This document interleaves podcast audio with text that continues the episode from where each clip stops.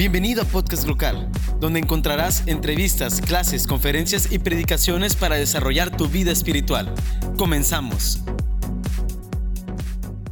Hola, ¿cómo están? Dios les bendiga.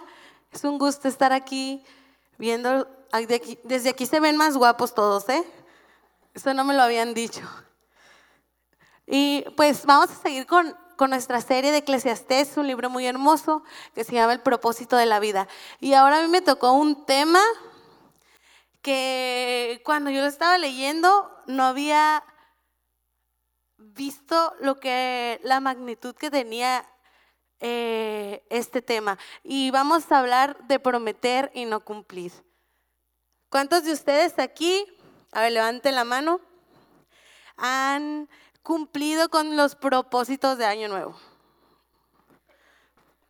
Porque yo desde el primero de enero le dije a mi mamá, mamá, ya no me des recalentado porque estoy a dieta. y luego después dije, bueno, es primero de enero, entonces inició el 2. Y así me fui, entonces cada lunes estoy iniciando mi dieta, pero ya mañana, ahora sí, ya le dije, no me ofrezcan pan porque a partir de mañana ya estoy a dieta, ¿ok? Es muy fácil decir eh, mañana hago esto, mañana hago lo otro. Al igual que me estaba dando cuenta que es muy fácil caer en, prometo hacer esto. O mañana me prometo que ya voy a dejar de, de, de ser tan peleonera, no sé, cualquier cosa. Y muchas veces cuando estamos nosotros emocionados, cuando estamos desesperados, cuando estamos este, preocupados, caemos en, hacerle promesas a Dios. Caemos en eso de, ay Señor, no estudié, ¿verdad? Pero si me ayudas a pasar este examen, te prometo que voy a empezar a congregarme todos los domingos. O si me ayudas a, en mi trabajo, te prometo dar mi diezmo hasta, no el 10%, el 20%. Entonces es muy fácil caer en esto y a veces pasan los días, pasan los meses y se nos olvida lo que prometimos. Dios, Dios, Dios nos dio ciertas leyes concernientes a lo que eran las promesas. En la cultura israelita, el hacer un voto era algo muy serio. Cuando ya hacías una promesa, esa promesa era inquebrantable. Y esa promesa pues es voluntario. Nos vamos a ir a Eclesiastés 5, del 1 al 5. Aquí Salomón nos advierte que no debemos hacer votos necios a Dios, que a lo mejor no vamos a poder cumplir o los vamos a terminar cumpliendo lo que es a medias. Entonces aquí nos dice, es mejor no prometer que hacer una promesa a Dios y no cumplirla. Entonces nos vamos a ir a Eclesiastés 1. Dice, cuando entres en la casa de Dios, abre los oídos y cierra la boca. El que presenta ofrendas a Dios sin pensar, hace mal. No hagas promesas a la ligera y no te apresures a presentar tus asuntos delante de Dios. Después de todo, Dios está en el cielo y tú estás aquí en la tierra. Por lo tanto, que sean pocas tus palabras. Demasiada actividad trae pesadillas, demasiadas palabras te hacen necio. Cuando le hagas una promesa a Dios, no tardes en cumplirla, porque a Dios no le agradan los necios. Cumple todas las promesas que le hagas. Es mejor no decir nada que hacer promesas y no cumplirlas. ¿Me acompañan en una oración? Vamos a inclinar nuestros rostros. Señor, te damos gracias, Padre. Te damos gracias porque tú eres bueno, Señor, para con nosotros. Te damos gracias porque tú, en tu bondad, Señor, nos permites estar aquí, Señor. Te pedimos, Señor, en esta hora que seas tú a través de tu sierva, Señor, que yo solamente sea un instrumento para que tu palabra pueda llegar a estos corazones, Señor. Espíritu Santo, Señor, en esta hora te pido que tú te muestres, Señor, en este lugar, Señor, y en aquellos corazones que vienen afligidos, Señor. Que tú seas el consolador, Padre. En todos aquellos corazones que tengan hambre y necesidad de ti, Señor. Que tú los llenes, Señor, con tu Santo Espíritu, Señor. Te damos gracias, Señor. Me pongo en tus manos, Señor, y a cada una de las personas que estamos aquí. Te damos gracias y te lo pedimos en el nombre de Jesús. Amén. Pero vamos a ver, ¿qué es una promesa? Una promesa es un contrato, un ofrecimiento voluntario o también puede ser un compromiso, donde ambas partes se obligan dentro de cierto tiempo eh, o un cierto tiempo o de acuerdo a una condición cumplirla. O sea que hacerle una promesa a Dios es decirle que él haga algo por mí, pero yo también le doy a, cambio algo. ¿Por qué? Por gratitud o pues para cumplir la, parte que yo le, le estoy este, diciendo que le voy a dar. Pero somos muy dados a decirle, Dios, te prometo portarme bien, te prometo vivir en santidad, te prometo dejar mis pecados, te prometo dejar ese pecado que no me deja servirte completamente, te prometo dejar pornografía, te, prometo dejar mi adicción por las redes sociales, no sé, te prometo dejar el alcohol, el tabaco. Y es muy fácil que llegue cualquier cosa y caigamos y rompamos esa promesa que le hicimos a Dios. ¿Cuántas veces le hemos prometido a Dios hacer algo o dejar aquello en nuestras vidas y realmente no nos hemos puesto a pensar que no hemos cumplido con lo que dijimos? Tus palabras tienen poder. Hacer una promesa o un pacto con Dios hace que quedemos ligados a través de nuestras palabras. Todo lo que salga de nuestra boca nos va a atar. Y tenemos aquí en Proverbios 6.2 que dice, te has enlazado con las palabras de tu boca y has quedado preso en los dichos de tus labios.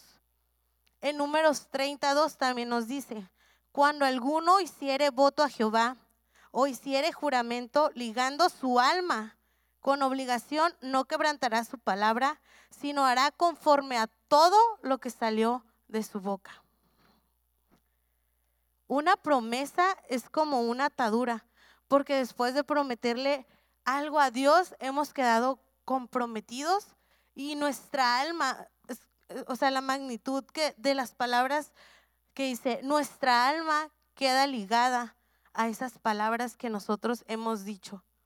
O sea, es muy fácil pronunciar palabras, pero realmente esas palabras tienen un poder.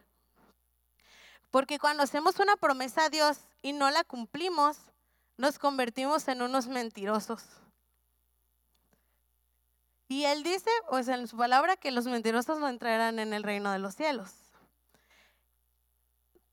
Por eso en Eclesiastés nos vuelve a repetir, no te des prisa con tu boca, ni tu corazón se apresure a proferir palabras delante de Dios. Cuando a Dios haces promesa, no tardes en cumplirla, porque Él no se complace en los insensatos. Cumple lo que prometes. Mejor es que no prometas y no que prometas y no cumplas. Wow, ¿verdad? Tengo un ejemplo de una mujer a mí me encanta, está en Primera de Samuel 1, 10 a 12. Esta es una mujer que era estéril. Y, decimos, a lo mejor es muy difícil cumplir nuestras promesas, pero en este ejemplo yo puedo ver cómo Ana, el personaje que vamos a hablar, cumplió lo que prometió. Y no era cualquier cosa. Dice, Ana con una profunda angustia lloraba amargamente mientras oraba al Señor. E hizo el siguiente voto. Oh Señor de los ejércitos celestiales, si miras mi dolor y contestas mi oración y me das un hijo, entonces te lo devolveré. Él será tuyo durante toda su vida y como señal de que fue dedicado al Señor, nunca se le cortará el cabello. Ana era una mujer que no podía tener hijos. Ella estaba deseosa. Era, yo no tengo hijos, algún día si Dios quiere, no muy pronto, pero es uno de mis anhelos también. Este, Ana, me imagino que en su corazón, para ella era uno de los deseos o anhelos más grandes el ser madre. Y el no poder tener hijos, pues la llenaba de amargura. Entonces, ella le hizo un voto a Dios, le prometió, bueno, sí, le prometió que si Dios le mandaba un hijo, ella se lo devolvería. Yo no sé lo que es el amor de madre, pero dicen que es uno de los del amor más grande. Y no me imagino el ella tener que arrancarse a su bebé y después de destetarlo, entregarlo al sacerdote para que pues lo llevó al templo. Entonces digo, wow, o sea, la promesa que ella tuvo que cumplir, pero fue a cambio de que Dios ya había contestado esa promesa. Entonces Dios hizo su parte del trato y ella tenía que hacerlo. Pero ella lo cumplió. Porque en 1 Samuel 1, 20 al 22 dice, aconteció que al cumplirse el tiempo, después de haber concebido a Ana, dio a luz un hijo y le puso por nombre Samuel, diciendo, por cuanto le pedía a Jehová, Después subió el varón Elcana, que era su esposo, con toda su familia para ofrecer a Jehová el sacrificio acostumbrado y su voto. Pero Ana no subió, sino dijo a su marido, yo no subiré hasta que el niño sea destetado para que lo lleve y sea presentado delante de Jehová y se quede allá para siempre. El Señor no se olvida de las promesas que nosotros le hacemos.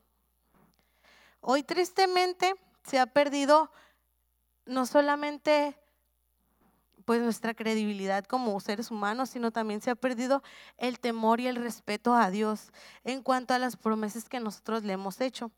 En el Antiguo Testamento, antes, este, el temor a Dios, cuando se hacía una promesa, era como vemos a Ana o como vimos a otros personajes, era algo que se tenía presente tenían temor a Dios en cuanto a una promesa. Para ellos una promesa era algo inquebrantable. Nuestra boca nos hace pecar. En, en el pasaje Eclesiastés dice que nuestra boca nos hace pecar. La palabra nos aconseja que no dejes que tu boca te haga pecar ni digas delante del ángel que fue ignorancia, porque harás que Dios se enoje a causa de tu voz y que destruya la obra de tus manos. Dice, mas tú teme a Dios. Aquí dice que una promesa apresurada produce un desagrado a Dios y puede resultar en la destrucción del fruto de su trabajo. Si nosotros, bueno, no sé cuántas parejas hay aquí, ¿verdad? Pero ya dieron el ejemplo en la mañana de cuántos matrimonios hay y que llegan al altar y prometo serte fiel en lo próspero y en la salud. Ah, no es cierto. En lo próspero y en lo adverso, en la salud y en la enfermedad. Yo decía, yo nada voy a decir en lo próspero, en la salud, pero cuando me toque, no es cierto. En lo próspero hasta que la muerte nos separe si esto fuera cierto y tomaran este compromiso el día de hoy, tan en serio, no creo que hubiera tantas parejas separadas ni tantos divorcios. Dice, mas cuando te abstengas de prometer, no habrá en ti pecado. Deuteronomio 23, 22. Así que no permitamos que nuestra boca haga promesas que la verdad no vamos a cumplir y nos hagan pecar y terminar por mentirosos. Pero ¿qué hacer si hicimos nosotros un pacto o una promesa a Dios y pues no le hemos cumplido? les traigo tres puntos. El punto número uno, cumplir con tu promesa. Cumplir con la promesa pues significa hacer la parte que a nosotros nos corresponde y con la que nosotros ya nos comprometimos a hacer. El problema no solo es que ya no no cumplirle a Dios, sino también ya no hacemos las promesas que a nuestros hijos o a nuestra familia, a nuestro esposo, a nuestros amigos, o sea, ya con todos hemos quedado mal. ¿Y qué es lo que pasa? Que nuestra palabra ya no vale. Porque por tus palabras serás justificado y por tus palabras serás condenado. Qué triste que ya ni siquiera Jesús nos crea.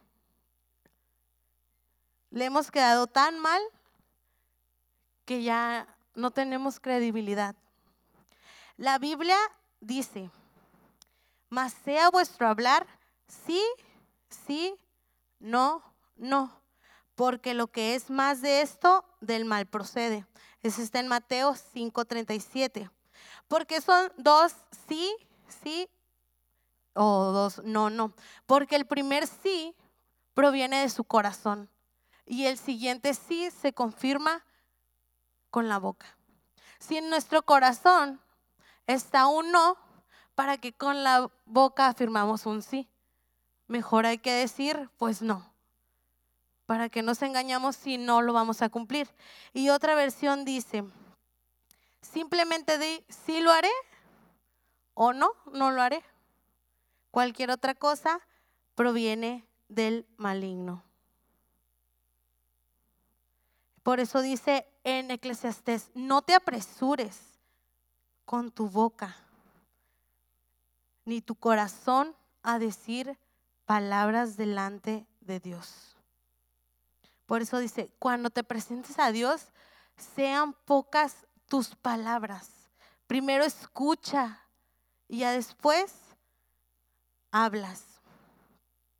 Decirle, punto número dos, cancelar tu promesa o no cumplir. Tal vez pensamos que esto no nos traerá una consecuencia porque es lo que venía diciendo, se nos olvida, se nos olvida lo que ya prometimos. Un ejemplo personal que le dije, ya pedí permiso de decirlo aquí porque si no, es que yo cuando yo entré a la carrera de medicina, eh, una persona que no voy a decir su nombre, que es mi hermana, no dije su nombre, me, contaba pues que era muy, muy complicado, muy difícil, etcétera, etcétera. Entonces un día ella me dijo, si sacas tal promedio o arriba de ese promedio, al final te voy a dar mil dólares. Pues sigo esperando los mil dólares. La verdad, yo ni siquiera me acordaba de eso. Ya, iba, ya, ya, me iba a graduar y la que se acordó, pues fue mi mamá. Así que cuidado con sus testigos, que tengan buena memoria, porque yo ya le había perdonado esa, esa promesa, pero así que ya están todos de testigos. Si se me olvida, ustedes. Bueno, ay, ya me perdí. Bueno, este, pues tal vez pensamos que eso no trae consecuencia porque no vemos que nada suceda. Pero Dios toma nuestra palabra. Él está atento a nuestras palabras y a nuestros pensamientos. Y en Mateo 12, 36 a 37 dice que algún día nosotros daremos cuenta por todas las palabras. Dice el Señor, dice, mas yo os digo que toda palabra ociosa que hablen los hombres, de ella darán cuenta en el día del juicio. Porque por tus palabras serás justificado y por tus palabras serás condenado. ¿Qué sería lo justo con Dios cuando tú le hiciste una promesa a cambio de algo y ella cumplió su parte del trato? ¿Sería justo? Por ejemplo, Él te sanó, te solucionó un problema, em, te bendijo, te dio misericordia. ¿Qué sería lo justo con Dios si tú decides no cumplir tu promesa o cancelarla? ¿Estarías dispuesto a que a tú devolverle el bien a Dios? Decirle, no, pues te regreso mi bendición. No, pues te regreso mi salud. Él ya cumplió el parte, la parte que a él le correspondía, pero nosotros le quedamos debiendo. Con qué facilidad a veces nosotros ignoramos las promesas que hicimos o intentamos simplemente cancelarlas con nuestra boca. ¿Será acaso que por esto a veces no prosperamos en nuestra vida? El versículo del eh, 5, 6 a 7 dice, no dejes que tu boca te haga pecar, ni digas delante del ángel que fue ignorancia o que lo que prometiste fue un error, que la promesa que hiciste fue un error. Dice, esa actitud enojaría a Dios y quizá destruya todo lo que has logrado. Cuando rompemos los pactos y promesas que hacemos delante de Dios, somos mentirosos. Y ahí es donde nosotros damos lugar a Satanás. Damos el paso para que Satanás nos aflija. ¿Por qué? Porque cuando nosotros rompemos estas promesas, somos infieles. Y a veces ni siquiera nos acordamos de que son pecados que tenemos por ahí acumulados. Pero mientras nos, mantengamos nosotros fieles al pacto que hemos hecho con Dios, Él es fiel a sus promesas. Y como en la mañana le decía a Elizabeth, hay más de tres mil promesas que Dios nos ha dado a nosotros. Y Él las cumplió las cumple y las cumplirá. Él peleará por ti y Él cumplirá todo lo que Él nos ha prometido. Y solamente nos queda un camino, que es el punto número tres. El camino de la gracia, el arrepentimiento y el perdón. Tenemos un Dios misericordioso en Éxodo 26 dice, y yo hago millar, yo hago misericordia a millares, a los que me aman y guardan mis mandamientos. Tenemos que apelar a la gracia de Dios. Una gracia que es gratuita.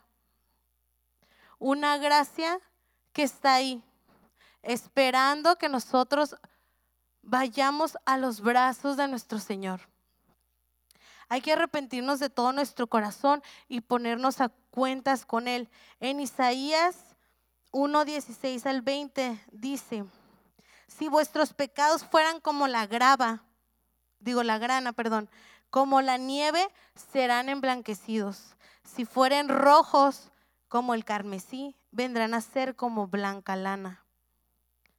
Si hemos roto alguna de nuestras promesas, me incluyo porque yo también, a mejor de vivir en santidad, de servirle a Dios, de despojarnos de aquellos que aquellas cosas que nos impiden es entregarle completamente nuestra vida al Señor.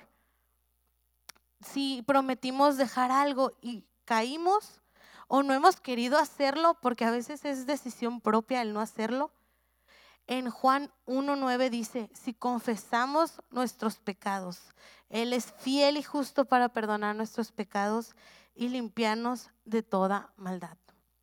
Cuando hagamos promesas al Señor, debemos de estar tranquilos, debemos de estar, de haber meditado en lo que vamos a prometer, en lo que le vamos a decir. Porque los cristianos, nosotros no nos movemos por emociones, nos movemos por fe. Entonces no dejemos que un momento de emoción, de desesperación, de angustia nos haga decir cosas que después realmente no vamos a poder cumplir y nos hagan pecar contra Dios. Tenemos el mejor ejemplo, el mejor ejemplo de un padre que cumple todas sus promesas. Esas promesas que como ya comenté, se cumplen. Esas promesas que Dios nos ha dado para que nos agarremos de ahí y vivamos conforme a su palabra. Esas promesas que te dicen, yo estaré contigo hasta el fin del mundo. Esas promesas que te dicen, Nada me separará de ti. Esas promesas que te dicen, no temas, yo estoy contigo. No desmayes que yo soy tu Dios, yo te esfuerzo. Él ya cumplió una de las promesas más hermosas que se dijo que iba a pasar desde que el pecado entró al mundo. Y fue el que mandó a su Hijo. En su completa divinidad y en una completa humanidad vino Jesús a nacer. Vino a nacer y no solo vino a nacer, sino despojándose vino a morir en una cruz. Y no solo eso, sino también vino y al tercer día Él resucitó. Y Él se fue al cielo porque nos ha dado una de las promesas más grandes, que es que algún día vamos a vivir eternamente con Él. Y a veces tomamos este sacrificio y decimos, ay, sí, Jesús murió, Jesús el que murió, pero no hemos visto la magnitud de esa promesa cumplida.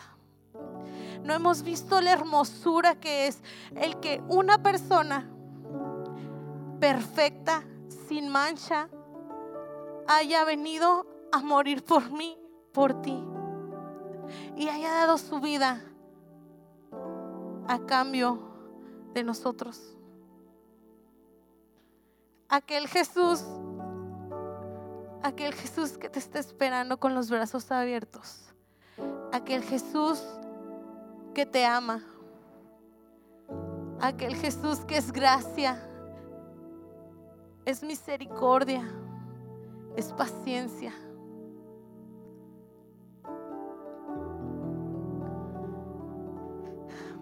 En Job 22, 27 dice que si tú le cumples tus promesas, Él escuchará tus oraciones. En Eclesiastés 6, 10 al 12, ya para terminar, dice, todo ha sido decidido ya se sabía desde hace tiempo lo que cada persona habría de ser. Así que no sirve de nada discutir con Dios acerca de tu destino. Cuantas más palabras decimos, menos sentido tienen. Entonces, ¿para qué sirven? En la brevedad de nuestra vida sin sentido, ¿quién conoce cómo pasar mejor nuestros días? Nuestra vida es como una sombra. ¿Quién sabe lo que sucederá en este mundo después de la muerte? Nuestro propósito aquí en la vida es escuchar la voz de Dios.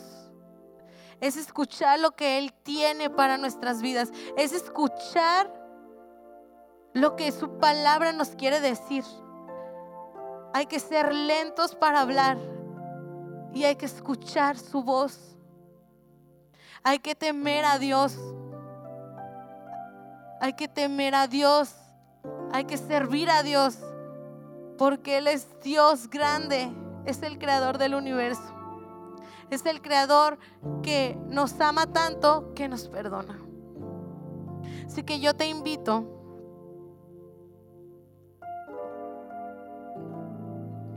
a temer a Dios. Con Dios no podemos estar jugando. No podemos estar jugando la carta de la gracia así como así. Aunque Dios es amor, a Dios no lo podemos tratar así. Él cumple sus promesas, pero nosotros también hay que cumplir las nuestras hay que rendirnos, hay que entregarnos, hay que servirle.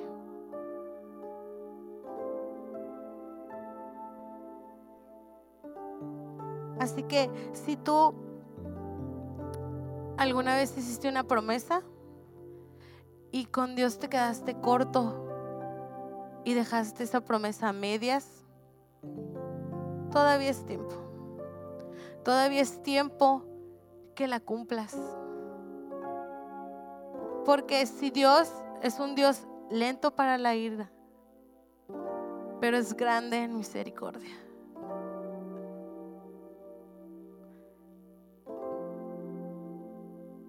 Te invito a que te pongas de pie.